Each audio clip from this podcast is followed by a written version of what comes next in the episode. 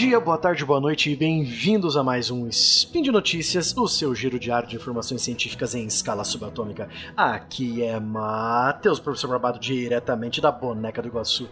E hoje, dia 2 de outubro, ou dia 22, que é o dia do calendário do Pena Louco. Falaremos sobre naufrágios. Sim, naufrágios, naufrágios históricos. Esse tema da nossa conversa de hoje veio recentemente quando eu estava olhando uma notícia do Ball Notícias, muito interessante por sinal, que foi encontrado um navio português de 400 anos e ele foi, é, lógico, ele naufragou, né? Foi perdido e ele foi encontrado só agora, né?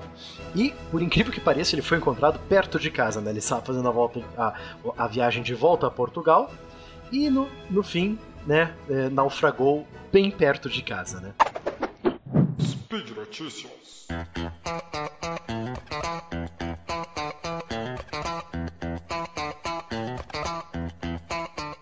Que história é essa então? Uma embarcação que naufragou há 400 anos atrás foi encontrada na costa portuguesa e foi descoberta e dizem que foi a descoberta da década, de acordo com a arqueologia subaquática do país, né? Então, por quê, né? O, o que, que tem de tanto valor nesse navio? Aparentemente, os pesquisadores e mergulhadores encontraram caixas e barris com especiarias como pimenta, é, é, canela, cravo da Índia, encontraram cerâmicas, canhões com o brasão da, de armas português, né? É, tudo ali nos destroços, e esses destroços foram encontrados próximos à cidade de Cascais, uma cidade a 31 quilômetros de Lisboa. Ou seja, o navio naufragou bem perto de casa e com toda a carga dentro. Né? O porquê de não, é, de não terem achado o navio antes é um mistério. Né? A equipe de arqueólogos acredita que o navio estava voltando de sua viagem à Índia quando naufragou. E essa viagem aconteceu entre 1571 e 1625, que é o auge do comércio português do, do Império comercial português entre a Europa e a Ásia. Né? Então Portugal era a dona dos mares nessa época. É, a descoberta foi feita como parte de um projeto de arqueólogos é, de 10 anos, que é apoiado pela cidade de Cascais e pelo governo e, pelo governo e pela Marinha Portuguesa, bem como a Universidade Nova de Lisboa. Né? É, em entrevista ao jornal britânico The Guardian, a CNN e a agência, a agência de notícias Reuters, o diretor do projeto, Jorge Freire, é, observou que ela é, que é, é, o navio é de extrema importância porque diz muito sobre a história e identidade marítima de Cascais, né? A, uma cidade a 31 km de Lisboa, né? Lisboa sendo o principal porto de entrada e saída de navios portugueses, né? Mais lógico, né? Como Portugal é uma nação marítima, várias cidades vão ter vários pontos é, é, essenciais para a história marítima portuguesa, né? É, o, nauf o, o, navio naufragado está 12 metros abaixo da, da, superfície do mar, né? Está muito bem preservado, o que é ótimo para os estudos é, para os estudos históricos e da, da, universidade, né, da arqueologia nesse caso. Um, e os objetos são de grande valor do patrimônio é, material de Portugal, né? Então, de acordo com Freire, do ponto de vista de patrimônio histórico, patrimônio material, né, a é a descoberta da década, porque existem é, é o mais importante período, as peças são do mais importante período da história portuguesa, né? E aparentemente estão bem mantidas, estão bem. É, sobreviveram bem no fundo do mar né? então podem ser estudadas com mais é, detalhes. Né? Além dos comentários do Freire, tem o um comentário do prefeito de Cascais, Carlos Carreiras, e ele diz o seguinte à CNN: O reconhecimento da comunidade científica de que a descoberta da, é, que essa é a descoberta da década, do século, em termos de arqueologia marinha, é para nós uma grande satisfação. Lógico, né? Vai atrair mais visitantes para Cascais, vai se tornar mais conhecida, vai ser muito interessante para a cidade mesmo. Ao jornal britânico The Guardian, o mesmo prefeito, é, diz, é, o, o, prefeito e o, o professor Freire, é, ele descreve, descrevem a descoberta como um dos achados arqueológicos mais significativos da última década. Ana, analisou que, embora o cargueiro ainda não tenha sido identificado, pode ser significativo para a cidade. Ou seja, não sabemos qual navio é, sabemos quando que ele estava lá, é, que ele afundou lá, estava próximo de casa, estava voltando da Índia, né? mas não sabemos o nome da, do navio ainda. Fragmentos de porcelana chinesa do século XVI e início do século XVII também estão nos destroços, assim como um pedaço de artilharias de bronze e conchas usadas como moeda no tráfico de escravos. Então, esse navio era realmente. É, esse navio percorreu toda a rota portuguesa, passando pela África até a Índia e possivelmente até a China, né? A Câmara Municipal de Cascais disse que o navio foi encontrado no início de setembro, é, durante um serviço de dragagem da região da Foz do Rio Tejo, que desemboca em Lisboa. Os vestígios é, estão dispersos em uma área estimada de 100 metros por 50. Né? Então, 100 metros de comprimento por 50 de largura. O ministro da Cultura, Luiz Mendes, né, ministro de Portugal, disse que a Foz do Tejo é considerada um ponto crítico para as embarcações que se aproximavam da costa portuguesa. Né? Então, nós temos esse barco muito importante, não sabemos o nome dele ainda, é, sabemos a sua carga, sabemos onde naufragou e de quando ele é. Isso é muito bom. E em termos de naufrágio, é lógico, né, nós sempre nos concentramos nos grandes navios é, espanhóis carregados de ouro e prata da, é, carregados de ouro e prata da, das Américas, né? Então isso é muito interessante. Nós vemos também navios portugueses com essa tamanha importância. E lembrando que não era só de ouro e prata que vivia a Europa, né? As especiarias eram muito bem necessárias. O tráfico de escravos dava muito dinheiro também. Então não é só uh, não é só os navios espanhóis que devem ser levados em conta, né? Falando em navios espanhóis, né, nós temos aqui uma, uma pequena listinha do, do, do site do History né? Que é o seguinte: conheça os, os, os, tesouros submersos mais cobiçados da atualidade, né? Já que estamos falando de navios carregados de ouro, prata e joias, né? Existem muitos ainda escondidos, né? É, registros de navios afundados que não foram achados ainda, ou que está muito difícil de você é, recolher os seus pertences, né? Então, vamos ver os, os, seguintes navios aqui, então. Por exemplo, nós temos aqui o primeiro da lista, que é o Galeão São José que ele se localiza a 210 metros de profundidade nas costas, na costa do Caribe em Cartagena, na Colômbia. Ele naufragou em julho de 1708. O seu tesouro é de moedas de ouro. Estima-se que atualmente 5 bilhões de dólares estão dentro do navio. Aí tem um problema, caros ouvintes. Geralmente, quando o navio naufraga em mar aberto, são águas internacionais, qualquer um pode ir ali e pegar o ouro para si, né?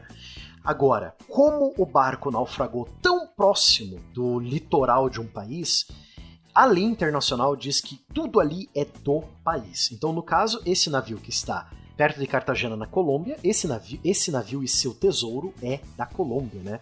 É um dos maiores navios do século XVIII que transportou uh, o maior tesouro conhecido da história, né? O navio naufragou em 1708, após ser atacado por piratas ingleses.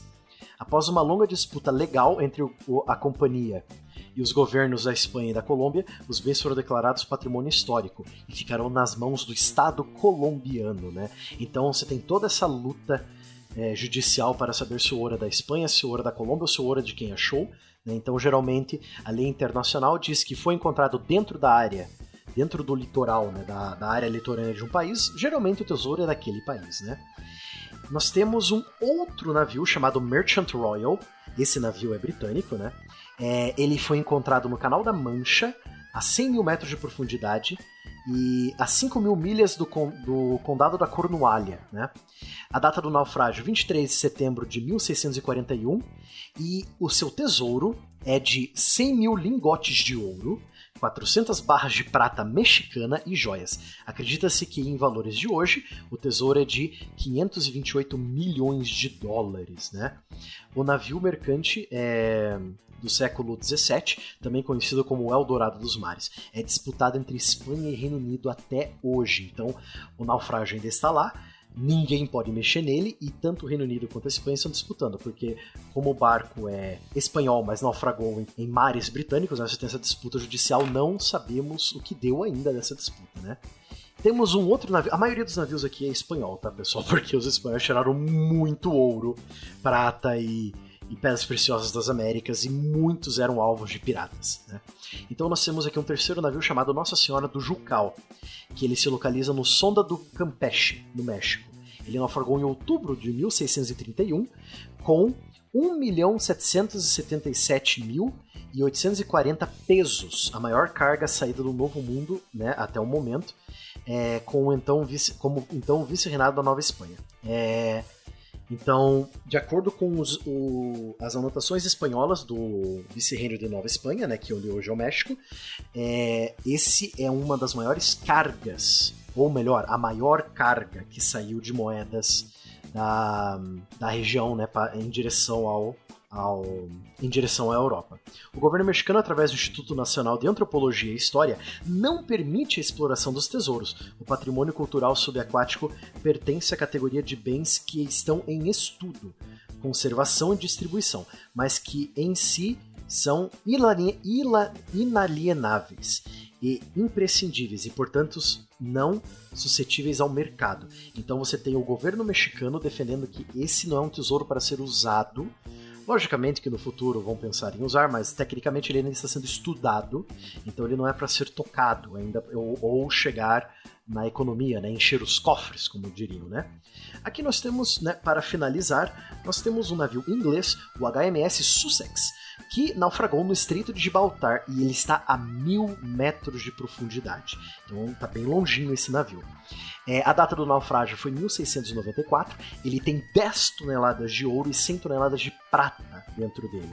Atualmente, esse valor é estimado em 670 milhões de dólares. O HMS Sussex era um navio de bandeira inglesa, né? E tinha 560 marinheiros a bordo. Naufragou na costa de Gibraltar por causa de uma forte tempestade em 1694. A empresa, né? A, a empresa que localizou o navio é a Odyssey Marine, e ela localizou nas proximidades do Estreito de Gibraltar em 2002. O barco e seus metais preciosos continuam debaixo d'água à espera da resolução da disputa legal entre Espanha e Inglaterra. Então você dá para observar aqui, né, ouvinte, que é, que a, a, disputa sempre vai ser entre ou Inglaterra e Espanha ou Espanha e França, né? Porque muitos ou até Espanha e Holanda, né? Porque muitos corsários, muitos piratas atacavam os gordos e, e recheados de ouro navios espanhóis, né? E os espanhóis viam todo mundo é, como pirata, então não tinha essa diferenciação entre pirata e corsário para os espanhóis. E as disputas atualmente com certeza vão ser entre esses dois governos, Espanha e Inglaterra, ou Espanha e França, ou Espanha e Holanda. Foi, né? A Espanha foi a mais atacada durante isso. Portugal teve poucos ataques piratas, comparando com a quantidade de ouro e prata que a Espanha tirou das Américas, né? Mas mesmo assim, como eu dei o exemplo aqui, né? Você, os navios portugueses tiveram naufrágios muito importantes, sim. Bom, o assunto é isso, ouvinte. Espero que você tenha gostado desse nosso pequeno papo de é, de naufrágios, né? Espero que você é, tenha acendido a sua curiosidade, você vá atrás de mais informações, né? É, eu peço que deixe seu comentário, seu xingamento esporádico, qualquer coisa que você queira, deixe nos comentários. Lembrando que esse programa e os outros vários programas do, do Portal Deviante só são possíveis graças ao patronato do SciCash, né, através do nosso Patreon ou do PayPal. Nós agradecemos muito, eu agradeço muito você ter nos ouvido e até a próxima. Que os bons ventos o te levem.